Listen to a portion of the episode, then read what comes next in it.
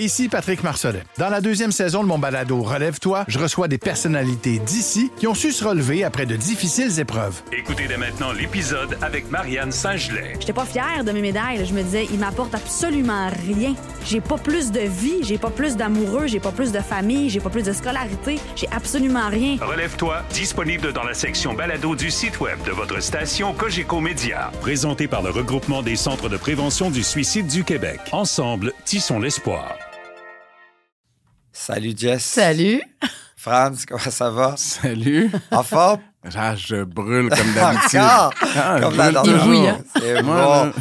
Eh, la je dernière fois, on a parlé de compétences du futur dans un monde incertain. On a réalisé que finalement, Mhm. c'est les compétences de toujours.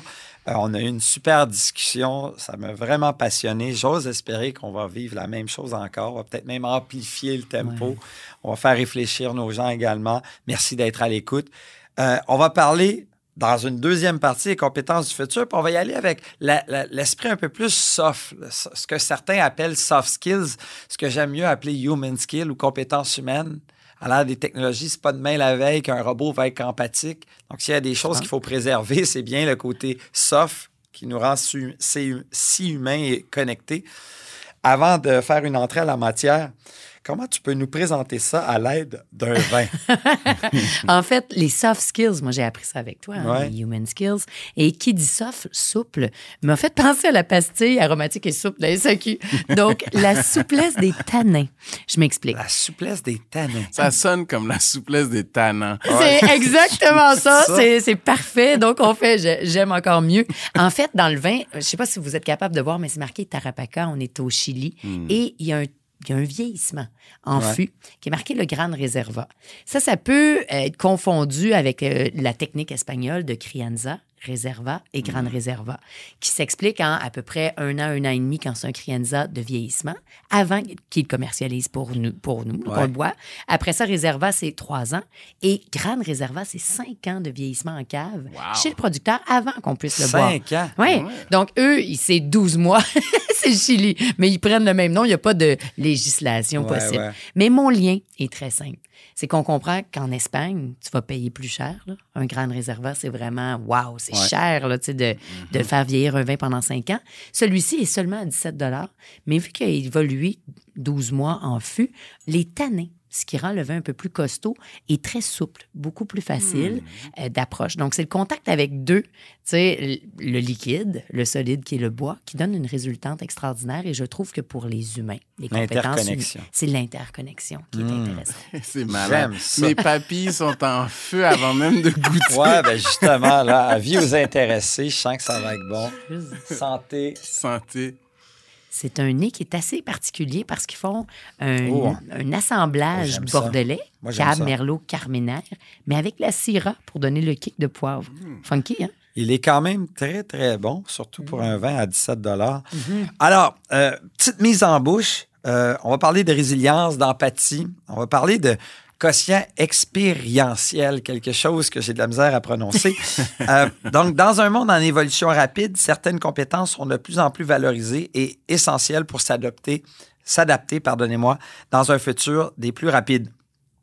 Ces compétences sont essentielles car elles permettent aux individus de s'adapter aux changements, d'innover, de collaborer efficacement, de résoudre des problèmes complexes, de saisir des opportunités, de rester pertinent et de contribuer de manière significati- significative à la société.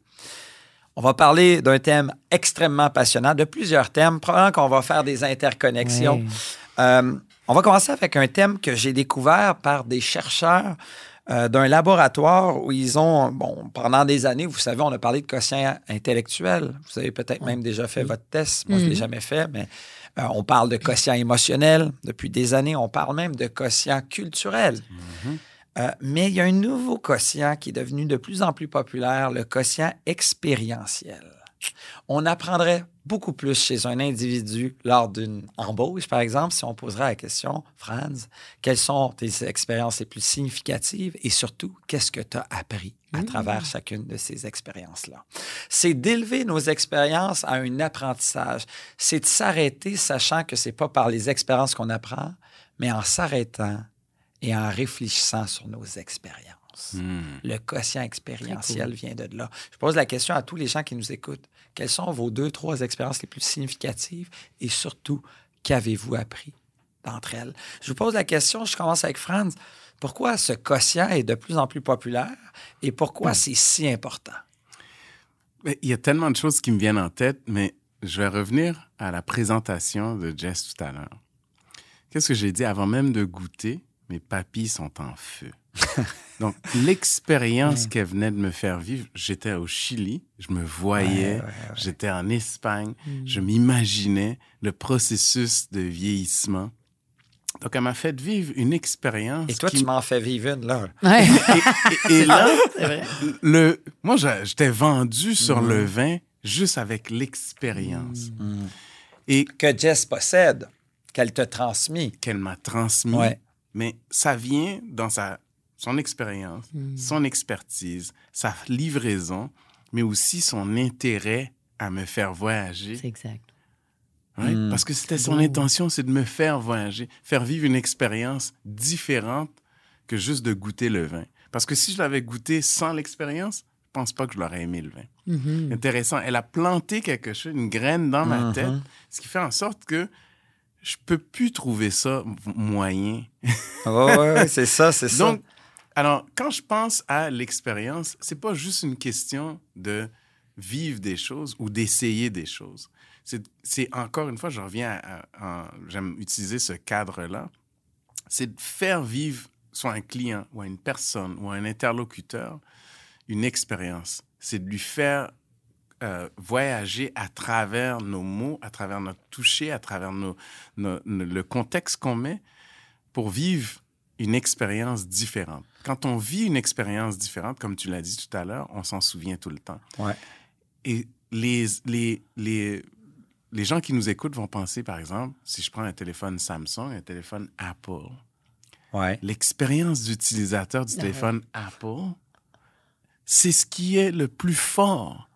Parce que n'importe qui peut jouer avec ce téléphone, peut l'ouvrir. Ouais. Il est intuitif, il est de façon. Donc, ils ont engagé pas juste des designers, mais des psychologues, des gens en ergonomie, des gens en art visuel pour essayer de comprendre comment l'humain fonctionne et vit son expérience pour nous donner une expérience de téléphone différente. Mais là, tu nous amènes vraiment plus loin que je pensais parce que ce que tu m'exprimes, c'est la résultante de. C'est-à-dire que le quotient expérientiel, c'est de, de se poser la question sur qu'est-ce que j'ai appris de cette expérience, comment je peux la renouveler et faire mieux.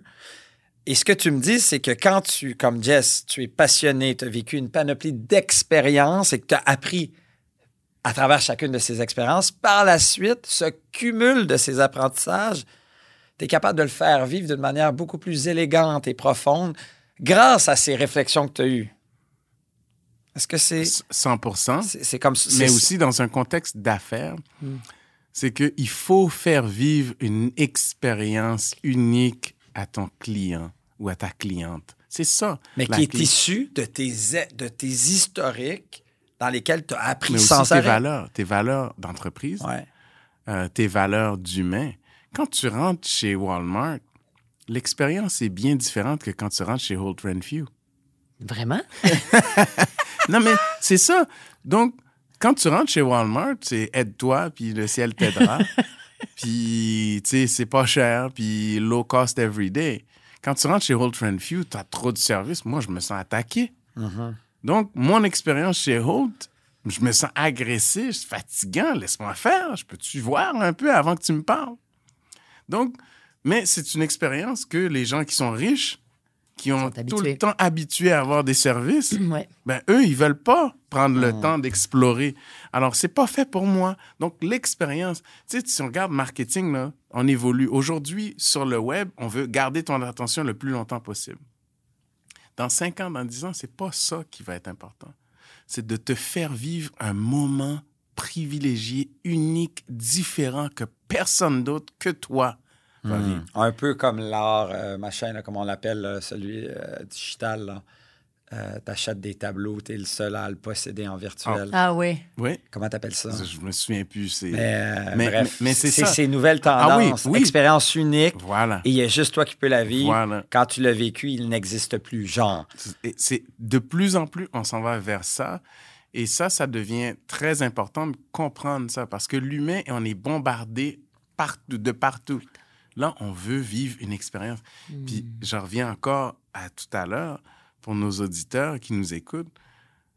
Si vous avez l'opportunité de retourner au début puis d'écouter Jess, Ouais. vous allez la vivre, cette expérience-là. Vous allez voyager. Si vous fermez les yeux, vous écoutez juste sa voix, ben vous allez vivre une expérience unique. Puis vous n'allez pas voir le vin de la même façon. Très bon point. Jess, d'ailleurs, je reviens quand même à mon préambule. Pour faire vivre une expérience digne de ce nom à nos clients, collègues et gens ne sait trop quoi, il faut quand même avoir cumulé beaucoup d'expériences et d'avoir beaucoup appris de chacune des expériences. Donc, c'est une, c'est une résultante de faire vivre cette expérience unique, élégante. Fait que, de ton côté, quotient expérien- expérientiel. Expérientiel. expérientiel. En fait, mon, l'expérience ultime, j'étais assez jeune, je voulais faire un MBA à 25 ans, puis ils m'ont dit de revenir dans 10 ans. Donc, c'était la première fois de ma vie que je venais de terminer mon bac. J'avais un peu de sous de mes côtés pour aller euh, justement continuer mes études et je les ai pris pour euh, voyager, tout simplement. Donc, avec mon conjoint, on a fait 25 pays et territoires en une seule année. C'est la meilleure expérience de ma vie, je vais vous dire pourquoi. Parce que tu parles de soft skills, mais de human skills, ok, des compétences Ouais. humaines. Et en très peu de temps, hein, 25 pays, faites le calcul, là, ça va très vite euh, de faire le tour. On appelle ça un tour du monde. Tu achètes le billet, tu fais le tour. C'est tellement l'expérience la plus enrichante, mais la plus difficile que j'ai faite, à plusieurs égards. Aux égards du danger. Nous, on est ici protégés, ça va bien. j'ai failli perdre ma vie, moi. euh, sais, parce que tu, tu penses pas à ça, les, les courants, tu sais, sous l'eau, des trucs qui sont totalement inconnus. Euh, je m'en vais marcher, c'était fermé, c'est pas grave, on va. Tu sais, on passe par-dessus la barrière. Ben là, tu as des grizzlies. Moi, je connais pas ça, un grizzly. Donc, tu sais, c'est- c'est des, Ouais. c'est des choses comme ça. Puis après ça, avec des humains, ça disait, on s'en allait du Japon en Chine, puis j'ouvre le journal dans l'avion, m'en allant en Chine. Ça dit, ne pas aller en Chine, c'est le jour de l'an chinois. Ça va être complètement fou. Écoute, les gens passaient par le- les petits trous de- du train pour sortir du train. C'était l'apocalypse. Hmm. Comment je faisais pour rentrer? Il fallait que je dessine en mandarin pour essayer Ouais, d'avoir un Wow. billet. Fait que vous comprenez que dans l'expérience, c'est des essais, c'est des erreurs. Euh, T'as pas le goût de retourner mettre ta vie en danger, fait que faut- tu fais attention. Mais ce que j'ai retenu, c'est le langage. En alchimie, on appelle ça le langage des oiseaux, mais plus simplement, tout le monde parle le même langage. On se regarde, on s'écoute, on se comprend avec nos yeux puis nos mains. Donc maintenant, j'ai plus jamais la barrière à l'entrée que je peux pas me faire comprendre. Je vais trouver une façon de me faire comprendre. Et quand tu es dans une situation où tu as besoin de te faire comprendre, les gens sont à l'écoute et t'aident. Il y a, il y a comme une, une magie qui s'installe, je sais pas comment le dire, d'humain, donc de compétences humaines, que tu n'as plus besoin des mots. Ça va au-delà des mots. Et ça, c'est très sécurisant parce que dans mon parcours, moi, je, je fais encore le tour du monde toujours pour, tu sais, je pars à tous les mois à, à travers les quatre coins du monde. Bien, si je travaille avec des gens du Liban, c'est différent. Avec des gens d'Israël, ça va être différent avec des Chiliens, des Italiens. Il faut que je sois capable de m'adapter. J'ai pas besoin. Moi, je dis toujours, c'est la culture du vin qui prend, qui nous rallie. Oui, c'est ça. Par Expérience commune. Exactement. Par contre, je suis très flexible et ouverte. Hmm. Donc, c'est ça une expérience parce que tu peux pas tout. Tu sais, je peux pas parler toutes les langues du monde, c'est pas possible. c'est vrai. Par contre, je peux être ouverte, qu'est-ce que tu disais tout à l'heure, puis beaucoup d'humilité et d'être très euh, créative dans la façon d'échanger avec les autres. Fait que je pense que les expériences, c'est d'apprendre de ses erreurs, c'est de tester, mais aussi de retenir. On dirait très souvent qu'on Intéressant. retient pas ce qu'on a euh, appris. Tu nous as amené euh, ailleurs comme Mm. Franz. Donc, pour faire vivre une expérience unique digne de ce Ouais. nom, euh, il faut avoir cumulé beaucoup d'expériences et surtout s'être arrêté suffisamment souvent pour comprendre les leçons qu'on tire de chacune ça. des expériences pour faire bénéficier le client ou autre de la meilleure des expériences. Tu nous as amené dans un autre terrain que j'ai envie de résumer en, en disant normaliser l'inconfort Oui. pour multiplier les expériences significatives différentes qui vont te permettre de maîtriser une panoplie de connaissances. Donc, on a parlé de ce terme. Je pose la question à tout le monde. Comment allez-vous normaliser votre inconfort pour multiplier les expériences significatives dans votre carrière, ça fait toute la différence. Et on se découvre des talents cachés souvent. Ça m'amène à vous parler d'un thème que j'aime beaucoup, la résilience. Un autre soft skills qui est de plus en plus euh, probable de notre succès ou de notre échec. À quel point on est capable d'être antifragile. À quel point on est capable, peut-être pas, j'aime pas le mot rebondir, mais antifragile dans le sens que je suis élastique, je suis flexible, puis je suis capable de me redresser. Gumby. Ouais, ouais genre. Pas Euh, rigide, donc, hein? Non, mais la résilience, savez-vous c'est quoi le moteur de la résilience chez les enfants? Le bonbon qui arrive après. Le, plus, le moteur le plus important, selon vous. Le moteur le plus important selon les, les recherches là-dessus. Le moteur de la résilience le plus important chez les enfants, c'est le sentiment d'être vu, d'être observé et croire que ce qu'ils s'apprêtent à faire, ils vont le réussir. C'est pour ça qu'ils vous demandent toujours pas mal, regarde ce que je suis en train de faire. Qu'ils réussissent ou pas, là n'est pas la question. C'est qu'ils croient que vous croyez qu'ils vont être capables. Comme ma peinture l'autre jour. Comme tu as fait, oui, tu te rappelles, hein? un, un petit moment cocasse. Mais l'autre élément, c'est on peut faire un parallèle avec la résilience dans vos groupes respectifs Vraiment. organisationnels. D'être vu, c'est intéressant, ça. Ouais, le sentiment d'être. euh, en fait, c'est. En, en groupe, en organisation comme la tienne, tu as combien d'employés maintenant, Franz? Euh, 300. 300. C'est euh, la résilience d'un groupe va monter à la même fréquence que les gens dans ce groupe se soucient les uns des autres. Bonne chance en télétravail. Donc, la résilience pour vous, vous avez été extrêmement résilient dans vos parcours professionnels, fascinant. Pour toi, tu définirais comment la résilience? Euh, c'est intéressant parce que j'ai jamais vraiment réfléchi à, à, à ça. Est-ce que je suis résilient ou pas? J'ai confiance en moi. Ouais. C'est c'est le plus important. Je me, et je me fais confiance. Mhm. Donc, parce que je me fais confiance, j'ai souvent la capacité de faire face à la musique. Donc, je suis capable de me dire, ben, tant aussi longtemps que je, je, j'ai moi avec moi, Oui. Ça va bien aller. ça va bien aller. Tant longtemps que je contrôle la rhétorique, j'ai pas de problème. Et c'est ce qui est intéressant, ce que ça fait, c'est que parfois des gens vont dire il y a une confiance arrogante. Mais moi là, si j'ai pas confiance en moi, qui est qui va me faire confiance? Moi. Non, Non, mais, mais- t'as raison. Totalement. Si si je suis pas mon mon premier à moi moi là, si je me fais pas confiance, j'attends que tu me fasses confiance. Hmm. Je suis foutu. Hmm. Alors, donc, je pense que ma plus grande force, que les gens appellent la résilience, c'est que tant que je sais que j'ai encore la possibilité de faire, je suis encore en contrôle, ben, je vais, je vais pas abandonner. Je vais continuer. Tu as confiance en toi. J'adore ça. Et toi, et, de je, ton et je me fais Et confiance. tu te fais confiance, J'aime c'est beaucoup. vraiment ça. Toi, comment? Euh, C'est le fun parce que c'est la première fois que tu te posais la question. Ouais. Et toi? J'abonde dans, dans- exactement dans le même sens. Moi, j'ai confiance en moi aussi, euh, mais tu sais, le niveau arrogant, exemple, moi, je le vois plutôt pas, je le vois pas du tout arrogant. Je le vois comme une porte avec une serrure. Hmm. Puis il faut que je trouve la bonne clé. Puis je sais tout à fait que moi, je suis Tu visionnaire. J'ai la vision, mais il faut que je trouve soit la bonne équipe, les bonnes personnes, le bon. Il faut que je trouve la clé.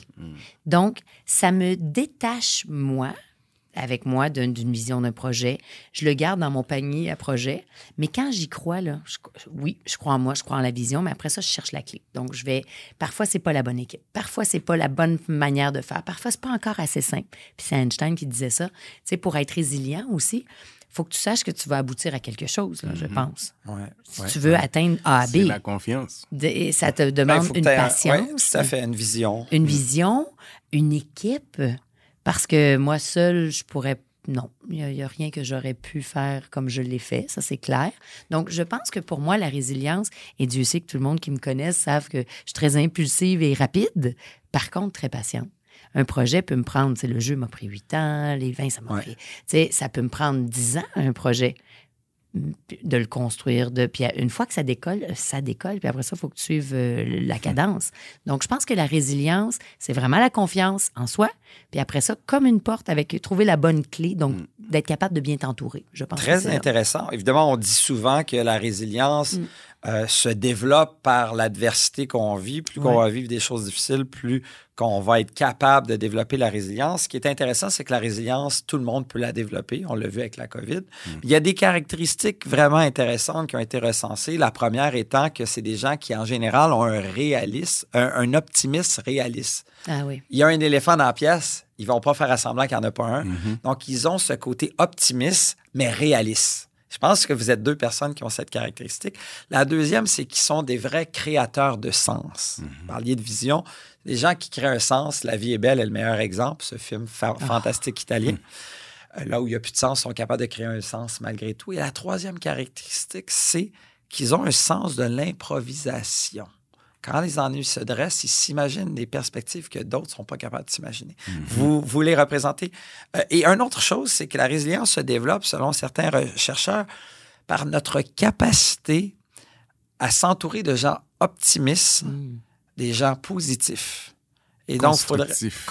Donc, il faudrait toujours s'assurer de faire l'éventail de qui vous côtoyez au quotidien. Tellement. Parce que la résilience se développe par rapport à qui on côtoie. aussi. Mhm. Faire attention à ça. J'ai pas, euh, pour ceux qui nous écoutent, de solution pour votre belle-mère, mais pour tous les autres. Donc, on a fait un super beau tour de la oui, mais, résilience. oui, mais c'est intéressant ce que tu dis là parce que faut, faut, faut l'amplifier, ça. Hmm. C'est que on est le résultat de notre environnement. Les Bien sûr. Tu sais, il y, a- il y a des données probantes. tu prends la moyenne des 10 personnes les plus proches autour de toi, ben c'est toi. Alors, si tu veux t'élever, si tu veux créer 100%. un sentiment d'élasticité, ben, il faut que tu t'entoures de gens qui peuvent avoir une plus grande propension de croissance, t'amener plus loin. Alors, la résilience, c'est aussi ça. C'est de créer son niveau d'élasticité. Hein, élasticité, tu as bien dit, là. J'aime Donc, ça. l'élasticité, c'est qu'une élastique, ça revient toujours. Mais c'est capable, et plus que tu, plus que tu étires l'élastique, plus qu'elle gagne en tension et plus qu'on peut l'amener plus loin. Et ça se travaille. Exact, parce que si tu le fais d'un- d'un coup, elle va éclater. Oui, oui. Puis moi, j'ai le goût de compléter parce que j'aime vraiment l'élasticité, cette image-là qui me parle beaucoup, et la simplicité. Hmm. Parce que ça, c'est Einstein qui disait si t'es pas capable de simplifier, c'est que tu l'as pas bien compris. Exact. Donc, pour la résilience, pour moi, c'est less is more. Ça veut pas dire, qu'on va pas aller chercher justement les étoiles puis la lune, là. J'ai aucun problème avec ça, mais si je ne l'ai pas, ça va aussi. Exemple, pendant la pandémie, j'avais, euh, j'ai un exemple concret, on était des femmes d'affaires sur Zoom, puis on parlait de comment réagir à la pandémie. Ouais. Et moi, j'ai toujours un plan A, B, C. Tellement, Le meilleur scénario moyen et le Vraiment. worst case scénario. Puis là, la femme, elle me dit, ben, c'est ça, toi, tu as pensé à ça, mais tu dois avoir tu sais, de l'argent de côté. Puis je sais pas qu'est-ce- comment elle m'a dit ça. J'ai dit, écoutez, j'ai dit, six mois, parce que j'étais dans l'événementiel, j'ai perdu deux tiers de mon chiffre d'affaires. Ça va être très simple. Je vais couper deux tiers de mes dépenses. de tes dépenses, oui. That's it. Point. C'est mathématique. Rien ne se perd, rien ne se crée. Et je suis très à l'aise de vivre avec moins pendant ce- cette période-là. Fait que pour moi, la résilience, c'est ça. Le, less is more. D'être capable d'être bien avec moins. Tu sais, puis tu parlais de la résilience des enfants qui veulent être vus, être connus. Mais quand tu te vois, c'est ça pour moi la confiance en soi. Quand tu te reconnais que tu n'as pas besoin de shiner à travers les yeux de toutes les autres, mais à travers les tiens puis de, des proches qui, qui t'aiment, pour moi, c'est ça qui est mon Ben, je moteur. pense que tu soulèves un très bon point. C'est plus facile d'être résilient quand tu as moins besoin de choses. Exact. Ah, ben oui. Parce que C'est plus simple. Tu es, comble de bonheur avec rien. C'est toujours aux gens, moi j'ai la grande chance de ne pas avoir besoin de ça. C'est la Je suis simplicité. heureux. J'ai pas besoin. Euh, c'est très pas, intéressant. Vous dites, euh, on est la somme des 5 ou personnes 10 qui font personnes. Vous avez raison. Puis c'est pour ça que je vous achale tout le temps au téléphone. On. Bon, excellent. ça m'amène à, à- à l'empathie, euh, un thème qui est très mal compris, qui est galvaudé. Euh, C'est on quoi l'utilise- l'empathie? C'est ça que je Ben, voulais c'est ça parce qu'on l'utilise beaucoup, mais malheureusement, on, on le définit très différemment et d'une manière très inadéquate. On dit souvent que l'empathie, c'est se mettre à la place de l'autre. Tu peux pas. On ne peut pas se mettre à la place de l'autre, bien qu'on prend toujours cet exemple. Tu émigré d'Haïti, Mm. Euh, tu es euh, un, un enfant de, de combien? combien? 13. 1, 2, Ah, et j'arrive pas à, à- à- à y croire. Ben, je peux pas me mettre à ta place parce que moi, j'ai vécu avec une famille de trois. Euh, on avait tout ce qu'on a. Je peux pas me mettre à ta place tout simplement. Mhm, Mais je peux connecter. La vraie définition que les chercheurs ont démontrée de manière adéquate, c'est connecter émotionnellement avec l'expérience de l'autre. Parce que chaque être humain va vivre toutes les émotions. La colère, la peur, la honte, Le dégoût. la tristesse, le dégoût, la joie. Fait que je peux connecter émotionnellement avec tes expériences, mais je ne peux pas me mettre à ta place. Fait qu'il faut quand même briser un mythe. Et d'entrée de jeu, je vous propose cette définition qui est plus adéquate, connecter émotionnellement avec l'expérience de l'autre. Et la deuxième chose que je vais vous amener, avant d'avoir vo- votre perspective sur l'empathie, c'est euh, l'empathie. Ce n'est pas non plus, quand quelqu'un vit un trauma ou quelque chose de difficile, ce n'est pas non plus dire machinalement, sans vraiment se poser la question pourquoi je dis ça, c'est jamais dire je comprends. Parce qu'on ne le comprend pas. Non, impossible. Fait que dernière chose que je vous laisse avant d'avoir vos perspectives, c'est cette belle image de Brené Brown, une sociologue aux États-Unis, qui dit les gens empathiques descendent dans la cave de l'autre, dans l'univers de l'autre. Un peu soit-il pour mieux les comprendre. Donc, de ton côté, pourquoi dans ton organisation l'empathie, c'est important? Ben, c'est super important parce que pour collaborer, euh, parce qu'on est une entreprise qui est distribuée un peu partout dans le monde, pour collaborer, ça prend de l'empathie. Pour avoir de l'empathie, ça prend de l'écoute. Pour être à l'écoute, il faut être prêt à avoir une communication active. Puis pour avoir une communication active, il faut se donner les outils. Alors, la première des choses qu'on fait, c'est d'essayer d'être à l'écoute de l'autre et de comprendre d'où vient l'autre. Sa perspective, ses expériences. Voilà. Essayer de... Parce que dans un contexte de- diversifié, si on ne comprend pas l'expérience de l'autre, tu mets un Israélien avec un Québécois, avec un Américain, puis avec un, Canadien ou un, un Ontarien d'origine euh, ukrainienne ou je sais pas trop. Il y a des contextes différents, il y a des façons de vivre des choses différentes. Puis là, tu leur dis créer, Ouais. collaborer. Non, il faut qu'ils apprennent à connecter ensemble, à comprendre. Et à comprendre. Donc, alors, comprendre, mais c'est aussi être à l'écoute. Parce que tu prends un Palestinien, que, en passant, que j'ai dans, dans mon équipe, Ouais. dans, mon, dans mon groupe chez Ouais. les Dartec, avec des Israéliens, tu as un enjeu. Oui, oui. C'est sûr. Alors, donc, il faut être à l'écoute, il faut comprendre, il faut être, euh, se mettre dans un contexte de réalisme, puis de réaliser comment est-ce que le, le background, le vécu des individus vont filtrer leur façon de voir. Et ça, là, ne pas être empathique par rapport à la situation de Maram versus euh, euh, Pierre et versus Shalom, ben, tu n'auras jamais de collaboration. Tu vas jamais avoir de créativité. Tu vas jamais avoir d'innovation. Alors, l'empathie est à la base de nos réussites. Bien sûr. Le manque d'empathie est aussi à la base de nos échecs. Absolument. Et les meilleurs vendeurs, c'est les plus empathiques parce qu'ils prennent le temps de faire un diagnostic de l'autre, Mhm. comme si l'autre euh, a une expérience unique, a des besoins uniques, des intentions uniques. Et même si ça fait 20 ans qu'ils font le même métier, ils traitent chaque individu d'une manière unique parce qu'ils ont une manière cognitive et émotionnelle de réagir à ce que tu lui transmets. Tu as vraiment bien résumé. Euh, tu as parlé de. Puis Jess, je veux t'entendre là-dessus, mais tu as parlé de d'écoute active. Il y a même un terme qui existe, s'appelle l'écoute empathique, qui serait de chercher à comprendre l'autre plutôt Ah que oui. de se faire comprendre. Absolument. Tu as parlé de l'écoute. Il y a un autre terme qui est très associé à l'empathie, c'est la curiosité. Mhm. Les gens, le- la curiosité de l'autre nous amène à mieux comprendre son monde, sa perspective. Jess, de ton côté, Ça bouille dans ma tête. je vais aller dans une, une direction, peut-être, euh, je vais, ouais, je vais compléter, puis j'aime vraiment ce que, ce que j'entends, comme toujours. Euh, par contre, je viens d'un milieu euh, très discipliné. Le- Ouais. le- dans notre milieu, dans le haut de gamme de la restauration gastronomique, c'est l'armée, là, tout simplement. Et il n'y a pas beaucoup de place à l'empathie, au sens où euh, on est empathique envers le client. le client. Mais nous, lorsqu'on rentre au travail, on laisse nos problèmes dehors Ouais, ouais. et on les reprend dehors. Pourquoi? C'est intéressant ce que tu dis parce que là, ça. je vois comment est-ce que pourquoi Gordon Ramsay est, C'est aussi ça. un. On est, on est vraiment euh, J'ai déjà vu un c'est- Gordon ben oui, ben oui, oui, c'est moi, comme ça que ça se passe. Mais il est différent. Je l'ai vu, moi, en vrai. Il était tout gêné. Là. Ah ouais? Mon grand ami travaille avec euh, Gordon, puis c'est une structure et il n'y a pas place à quelqu'un qui rentre, puis que là, ça va pas parce que là, ça m'a. Tu sais, il n'y a pas place à ça dans notre milieu. Euh, C'est donc, intéressant. Pourquoi? C'est Parce que euh, dans l'excellence, c'est très demandant. Là, je fais attention, je pèse mes mots. Ouais, ouais, ouais. Je te vois, je te vois. Tu sais, quand ça coûte, Oui, comme là, j'ai mangé à Chicago, ça coûtait 1500 par personne. Wow! Là, t'es ailleurs. C'était-tu là. bon? C'était correct. Mais l'expérience était extraordinaire. Donc, mon point est le suivant. Puis là, att- attention, là, je suis pas en J'ai train. peu d'empathie pour C'est ça, c'est ça. 500, bien. Non, mais hey, je me paye pas ça tous les jours, j'ai fait le saut. Là. Mais pourquoi je dis ça?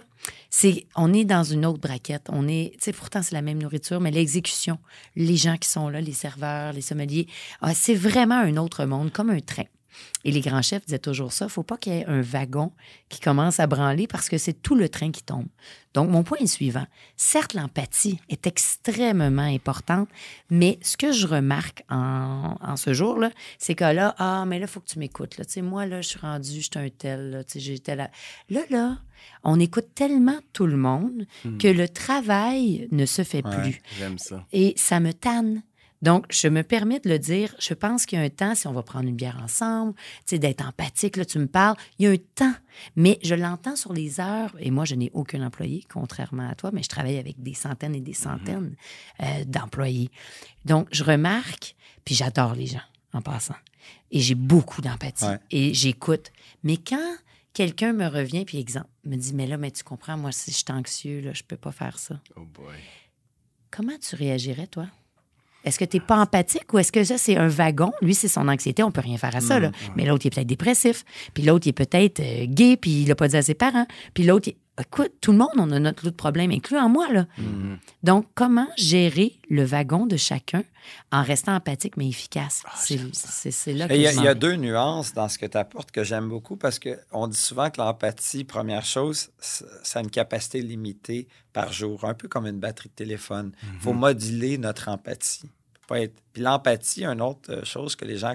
C'est un mythe, c'est que l'empathie, ça prend pas tant de temps. C'est la qualité de la question, la qualité de la curiosité que tu as envers l'autre, mais ça prend pas tant de temps que ça. C'est un mythe de penser que l'empathie, c'est lourd et fastidieux. Non, mais Benoît, elle dit quelque chose oui. pour moi là, qui résonne. OK, on s'en va sur la Lune. C'est OK? ça. C'est la mission qui est importante. OK? Je m'en fous de tes problèmes personnels là, parce que tes problèmes personnels font exploser la mission. Ouais. OK? Là, tu- Laisse tes problèmes personnels dehors. Ça veut pas dire que je suis pas empathique, mais la mission prime. Oui. Puis souvent, dans des sociétés, l'individualisme prend le dessus sur la mission. Moi, j'adore. C'est Vas- ça. Music to my ears. OK, moi j'amène une nuance parce que je, je crois qu'on peut faire les deux puis arriver à Oui. destination, 100%. mais dans Oui, un oui. climat plus. euh, parce que tu dis quelque chose d'intéressant, parce que l'empathie, ça prend du temps, c'est énergivore. Fait que c'est un choix d'être empathique aussi. On n'est pas empathique avec tout le monde parce que sinon, on n'arrive pas à, arriver où ce qu'il faut arriver. Par contre, avec le client, il faut quand même demeurer empathique avec, avec nos euh, partenaires stratégiques. Fait que ce que tu m'amènes comme point, c'est à l'intérieur d'une équipe, on peut peut-être être moins empathique. On est tout, il y a des moments pour être empathique et je crois que c'est ça qu'il faut apprendre parce que c'est la mission qui prône. Et puis, lorsqu'on a un train à mener, Mm. faut qu'on aille à destination. Et là, si, à titre de leader, puis un leader n'est pas mieux que chacun des wagons, tu es un wagon, mais tu es le wagon Ouais. premier qui lead. Donc, c'est toi qui, de- qui as besoin énormément d'énergie puis pour donner la poussée. Si je donne la poussée, puis là, soudainement, le wagon numéro 36 commence à dérailler. Ouais. Tu réalises que c'est tout le train qui Non, non, c'est un goulot d'étranglement. très fort. Je peux pas me permettre ça, là. Ouais. Comment, en étant empathique, parce que je suis extrêmement empathique, Il mais là, que je te là, laisse aller. comme France, tu as 300 employés, là. Mm. comment tu gères ça? Ça, c'est ma question à toi. Comment tu ferais ça? Parce que tu es un expert d'humain. Nous, il faut qu'on lead pour arriver à une mission.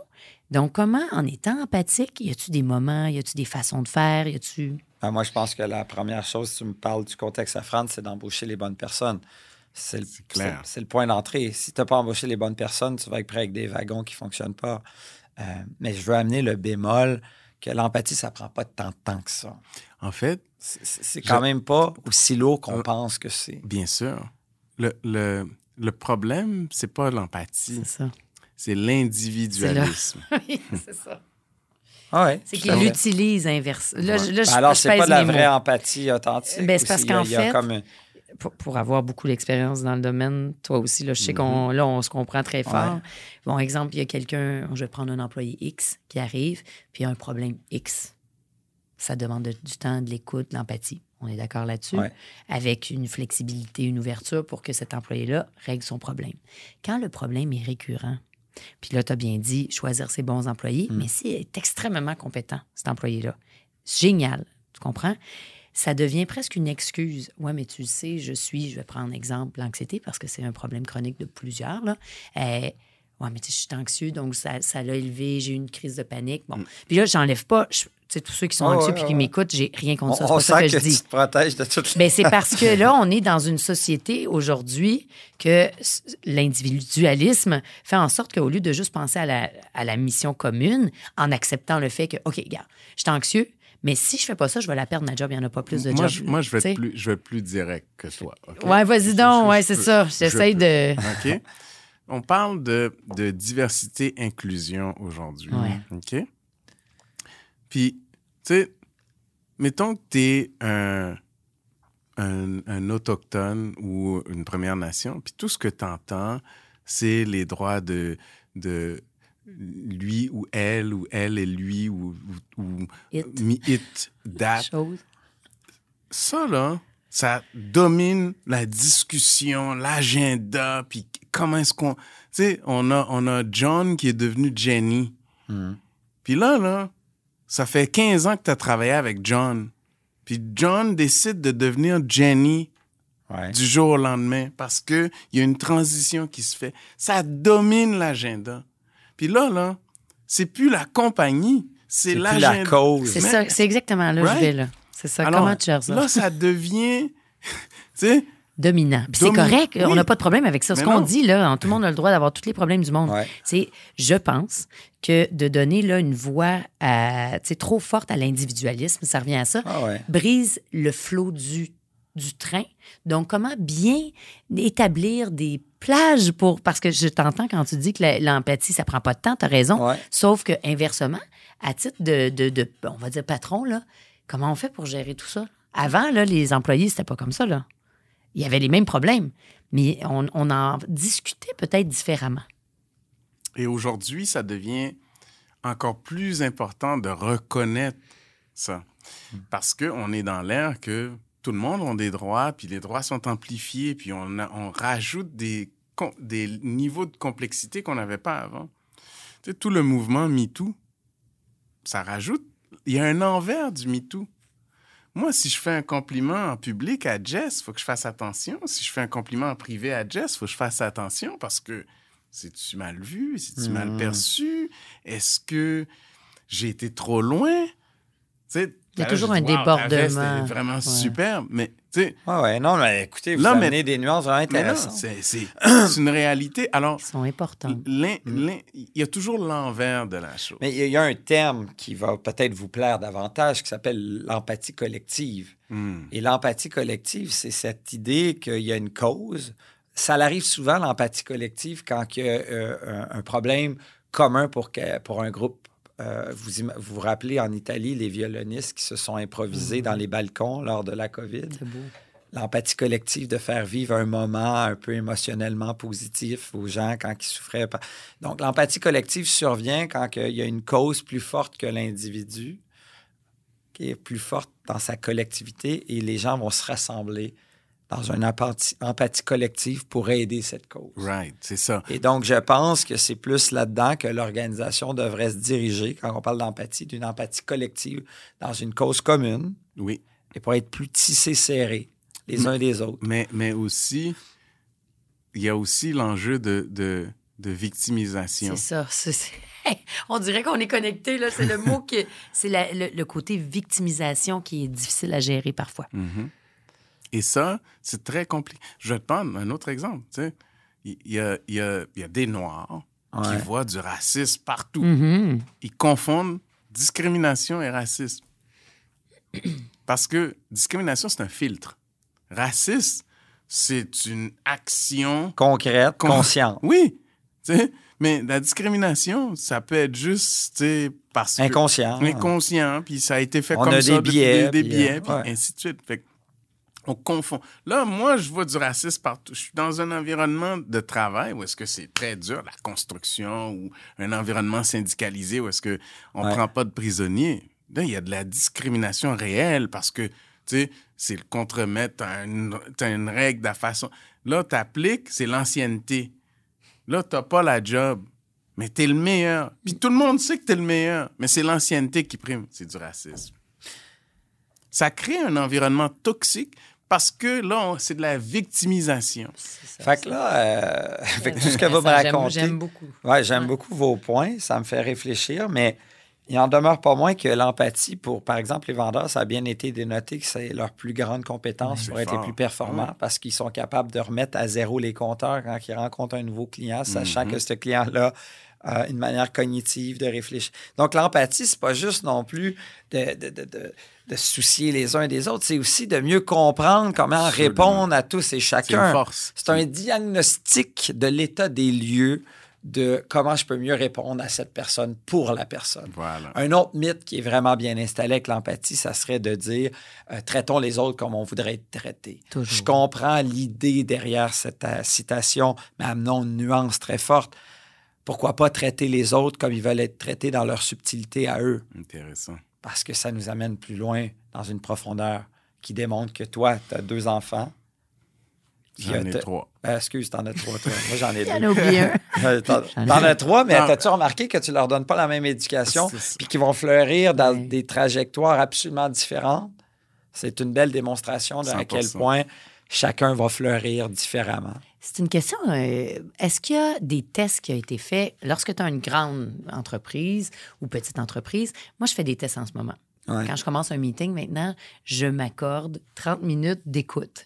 Donc, pour savoir qu'est-ce que les gens vivent, comment ça se passe, j'écoute. Puis là, je me mets une alarme. une alarme qui sonne. un timer. Je mets un timer. Puis quand ça sonne, je dis, c'est bon, tout le monde a fait le tour. Donc là, il y a eu de l'évacuation. Puis là, on, on tu sais, pouf, on tombe dans le focus. Hmm. C'est ce que je suis en train de faire. Ça semble fonctionner. Comment on fait pour avoir de l'empathie dans une très grande organisation? quand tu es un chef d'entreprise? Ben, c'est la même chose. C'est juste que ça se fait entre unités d'affaires. Euh, chaque unité d'affaires va. Y a-t-il un temps accordé? Ben, je sais pas, je pense pas qu'il y a un temps accordé, puis c'est peut-être même pas 30 minutes, c'est d'avoir une discussion significative, une question profondément humaine au lieu de parler. Vous savez ce qui arrive quand on a un inconnu à notre droite ou à notre gauche? De quel sujet on va parler machinalement, selon vous? Quand on a un inconnu? Moi, c'est de vin, là. oui, oui. quand tu as un inconnu, tu ne connais pas, il ne te connaît pas. Température. Merci. Il fait beau, hein? il, fait beau. il fait beau. On parle très rarement de quelque chose de profondément humain. Mm-hmm. Et c'est ce qu'on devrait faire. Une question profondément humaine, amène une connexion presque aussitôt avec un inconnu et avec des gens qu'on connaît. La science a bien démontré ça. Donc, juste d'avoir une discussion, une question de team building en entrée de jeu. Hey, si vous aviez une boule de cristal et que cette boule-là pouvait vous dire n'importe quoi sur votre vie, sur tout ce que vous voulez, et vous aviez une seule question à poser, laquelle vous lui poseriez? Question absolument hors contexte, mais que tout le monde va partager quelque chose de différemment. Hmm. Et ça crée une connexion. Mais Vous voyez ce que je veux dire? C'est... Moi, là, honnêtement, c'est là que culture et valeur prennent leur sens. OK? Parce que ce qui... l'erreur qu'on fait, c'est que quand les entreprises ont une croissance, on ne définit pas clairement les valeurs d'entreprise. Et ce ne sont pas les valeurs des individus, mais les valeurs de l'entreprise. Tu y adhères ou tu y adhères pas. Tu les incarnes ou pas. Ou pas. Et là, les valeurs, des valeurs vont découler une culture d'entreprise. Oui. Qui va se vivre. Qui va se vivre à tout, au jour le jour. Mais d'abord et avant tout, ça commence par les valeurs. Totalement. C'est pas la mission, la vision. Ce sont les valeurs. C'est lesquelles qu'on y adhère. Puis c'est quoi les cinq? Oui, mais attention avec ce que mhm. tu dis. J'amène un bémol parce que si tu détermines, par exemple, des valeurs et que tu n'embauches pas des gens qui sont alignés avec ces valeurs-là, c'est foutu. On est d'accord. Mais d'abord, tu commences avec tes valeurs. Et là, les gens qui vont rentrer dans cette entreprise-là, ben, il faut qu'ils adhèrent à ces valeurs-là. Exact. S'ils n'adhèrent pas à ces valeurs-là, ça ne marche pas. Alors, donc, souvent, les gens vont recruter en fonction de leur compétences techniques. Non, non, de leur perception personnelle ah, versus des valeurs de l'entreprise. Hein? Donc, par exemple, tu dis, tu sais, on parle de, de, vin euh, bio. Mm-hmm. Donc, les valeurs du producteur, c'est bio. Tu amènes euh, euh, des employés qui croient pas, euh, qui adhèrent pas, ou qui n'ont pas cette conscience de bio, puis qui ne comprennent pas ce que ça veut dire. Ça risque de, ne pas fonctionner. Alors, donc, par exemple, on dit qu'on qu'on crée, par exemple, une des valeurs de l'aide Artex, c'est qu'on crée des relations gagnant-gagnant. Ça veut dire gagnant-gagnant, ça veut dire des fois d'accepter de perdre pour que tu gagnes. Hmm. Ça Ou aussi, que les deux gagnent. c'est très rare. Dans, le, dans la business, il faut être capable d'en donner pour gagner. Ouais, mais c'est en donné, l'autre en reçoit. Perdre, perdre c'est-à-dire, tu sais, ton verre, il est, à- il est pas plein Ouais, jusqu'au ouais. Verre à moitié plein, c'est une belle promo. Oui, verre à... Tu sais, regarde les, les big tech, là. Tu sais, les grandes entreprises en technologie, là, ils font de l'argent à n'en plus finir, puis ils vont squeezer leur- leurs fournisseurs, ils vont les... Mais alors qu'à chaque trimestre, ils font des records de profit. Donc, c'est pas des relations gagnant-gagnant, parce qu'ils veulent pas abaisser leurs profits pour s'assurer que leurs fournisseurs, ils font des profits. Et essentiellement, ce qui arrive quand tu fais affaire avec un Apple, et tu le sais, c'est les valeurs d'Apple, ils vont, ils, vont, ils vont prendre, ils vont voler ta propriété intellectuelle, ils vont t'absorber, ou sinon, ils vont dire, ils vont ab- absorber tes compétences, tes valeurs, puis après ça, ils vont créer eux-mêmes. Ils vont le faire à l'interne parce qu'ils ont les ressources illimitées. Du moment que ça devient important, il faut que tu le saches ça. Alors, donc, les relations que tu as avec tes employés doivent être directement liées aux valeurs de l'entreprise. Très Sans ça, Ouais. tu as beau avoir de l'empathie, tu as beau avoir... Fait qu'il faut que ça soit aligné. Ça revient à ce que je vous disais tantôt, d'embaucher les bonnes personnes. Totalement, Aligné, puis là, tu m'amènes valeur. Euh, là, le temps a filé. Le, prochain, le- l'autre thème, on l'abordera dans une autre euh, émission. Tant mieux.